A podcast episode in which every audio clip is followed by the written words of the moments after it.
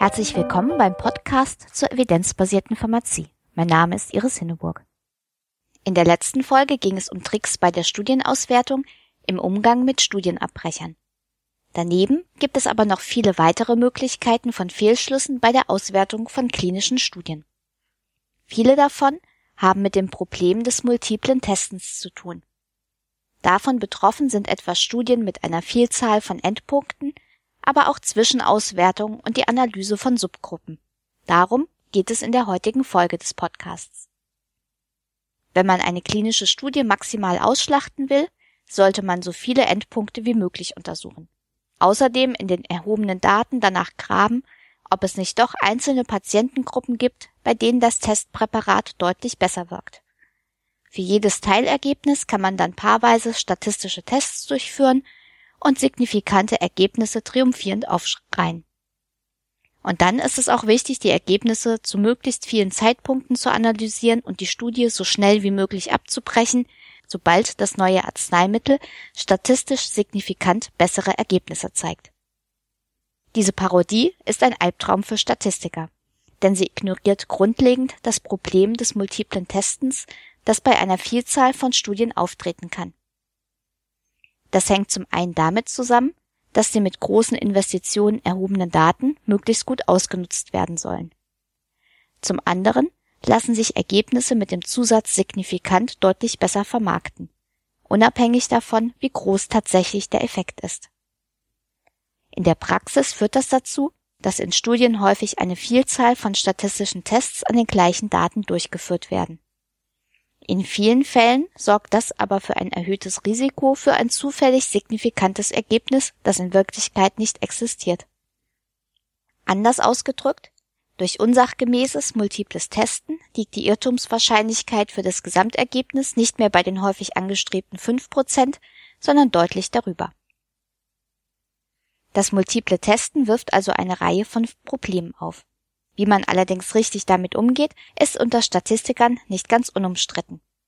So gibt es etwa verschiedene statistische Methoden, bei denen die Irrtumswahrscheinlichkeit für die Einzelhypothese so adjustiert wird, dass für das Gesamtergebnis dann wieder die richtige globale Irrtumswahrscheinlichkeit gilt. Das hat verschiedene Vorteile, aber auch Nachteile. Vielfach wird deshalb vorgeschlagen, bei einer Vielzahl von Endpunkten nur einen als primären Endpunkt zu deklarieren und für den wird dann der eigentliche statistische Test durchgeführt. Das Ergebnis dieses Tests kann dann auch zu Recht als statistisch signifikant bezeichnet werden, wenn der p-Wert unter 0,05 liegt. Die Auswertung des sekundären Endpunkts oder der sekundären Endpunkte erfolgt dann rein explorativ, niedrige p-Werte sind dann also statistisch nicht aussagekräftig. Bei der Lektüre von Studien oder dem zugehörigen Werbematerial sollte man als Leser darauf achten, ob sich die behaupteten signifikanten Effekte tatsächlich auch für den primären Endpunkt finden. Misstrauisch sollte man dagegen werden, wenn sich in einer Studie kein Unterschied bei dem primären Endpunkt feststellen lässt, die Autoren sich in der Diskussion aber auf Unterschiede bei den sekundären Endpunkten konzentrieren. Ähnliches gilt auch für Subgruppenanalysen. Diese sind besonders dann problematisch, wenn die Untergruppen erst nach der Erhebung der Daten gebildet wurden und nur jeweils eine kleine Stichprobe von Patienten mit wenigen Ereignissen enthalten.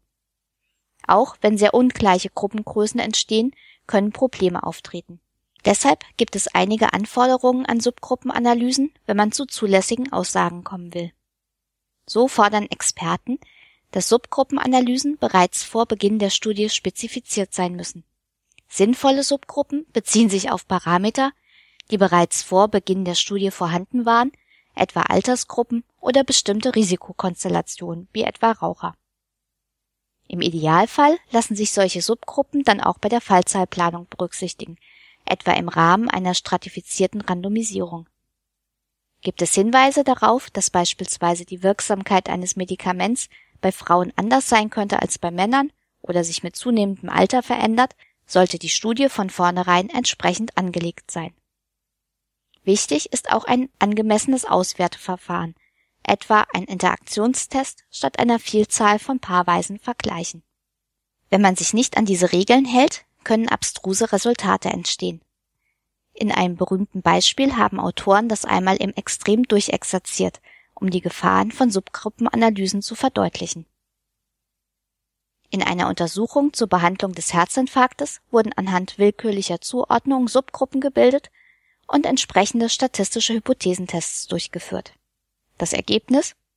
Patienten, die unter dem Sternzeichen Zwillinge oder Waage geboren waren, hatten keinen Nutzen durch die Gabe von ASS, während Patienten mit anderen Sternzeichen signifikant davon profitierten. Leider lässt sich in vielen anderen Studien nicht so leicht durchschauen, dass die Ergebnisse von Subgruppenanalysen ebenso Zufallsbefunde sein könnten. Probleme des multiplen Testens können auch beim vorzeitigen Abbruch einer Studie auftreten. Viele Studien werden im Hinblick auf Wirksamkeit und Sicherheit durch ein spezielles Komitee überwacht. Das passiert, um die Patienten nicht unnötig größeren Risiken oder einer unwirksamen Therapie auszusetzen. Bei der Datenanalyse müssen dann aber auch die mehrfachen Tests im Hinblick auf das Signifikanzniveau entsprechend berücksichtigt werden. Das gilt besonders dann, wenn der Grund für den Abbruch ein vermeintlich hoher Therapieeffekt in der Behandlungsgruppe ist, der aber nur auf relativ wenigen Ereignissen beruht. Dann ist die Gefahr groß, dass der Effekt des neuen Arzneimittels deutlich überschätzt wird. Wichtig ist deshalb, dass vor Beginn der Studie eine statistische Stoppregel definiert wird, die diese Probleme entsprechend berücksichtigt. In der Vergangenheit gab es nicht selten Fälle, dass die Untersucher einer Studie mit den unterschiedlichen Endpunkten eine ganze Reihe von statistischen Tests durchgeführt haben und nur diejenigen publiziert, bei denen signifikante Unterschiede gefunden wurden. Gleiches fand sich auch häufig bei Subgruppenanalysen oder Studien, die zu einem günstigen Zeitpunkt abgebrochen wurden. Das Consort Statement, der Standard für Publikationen von randomisierten kontrollierten Studien, fordert deshalb, dass die prospektive Planung aller entsprechenden Vorgehensweisen im Methodenteil ausführlich beschrieben wird.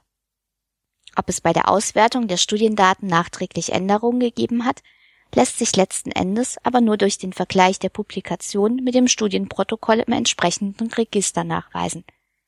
Diese Abklärung ist im Detail für den einzelnen Leser aber meist nicht zu leisten und sollte eigentlich durch die Gutachter der Zeitschrift erfolgen, in der die Studie publiziert wurde. Der Leser kann deshalb in der Regel nur prüfen, ob sich entsprechend des Consort Statements die folgenden Angaben im Methodenteil finden und in der Diskussion entsprechend gewichtet werden. Welcher Endpunkt wird als der primäre deklariert? Für diesen Endpunkt erfolgt in der Regel die Fallzahlplanung.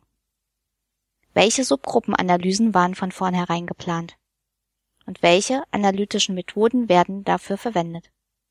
Welche Studiendauer war vorab vorgesehen wird die vorgesehene Teilnehmeranzahl annähernd erreicht und welche Regeln werden für einen vorzeitigen Abbruch definiert. Finden sich Angaben dazu, dass sich die Autoren der Problematik des multiplen Testens bewusst sind und gehen sie darauf bei der Auswertung bzw. der Diskussion entsprechend ein. In der heutigen Folge haben Sie erfahren, welche problematischen Schlussfolgerungen durch eine Vielzahl von Endpunkten, Subgruppenanalysen und Zwischenauswertungen entstehen können. Sie haben auch gehört, worauf man beim Lesen der Studie entsprechend achten sollte.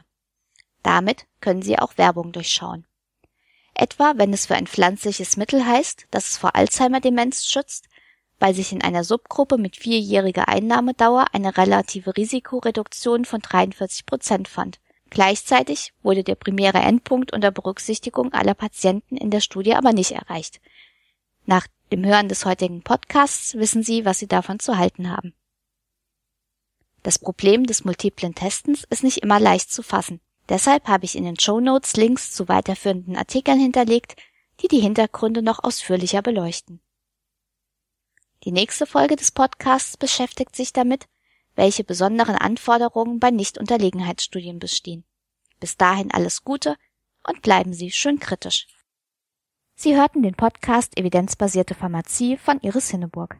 Wenn Sie Fragen, Anmerkungen oder Kritik äußern möchten, freue ich mich über eine Nachricht an medizinjournalistin.gmx.net oder einen Kommentar auf meinem Blog unter www.medizinjournalistin.blogspot.de.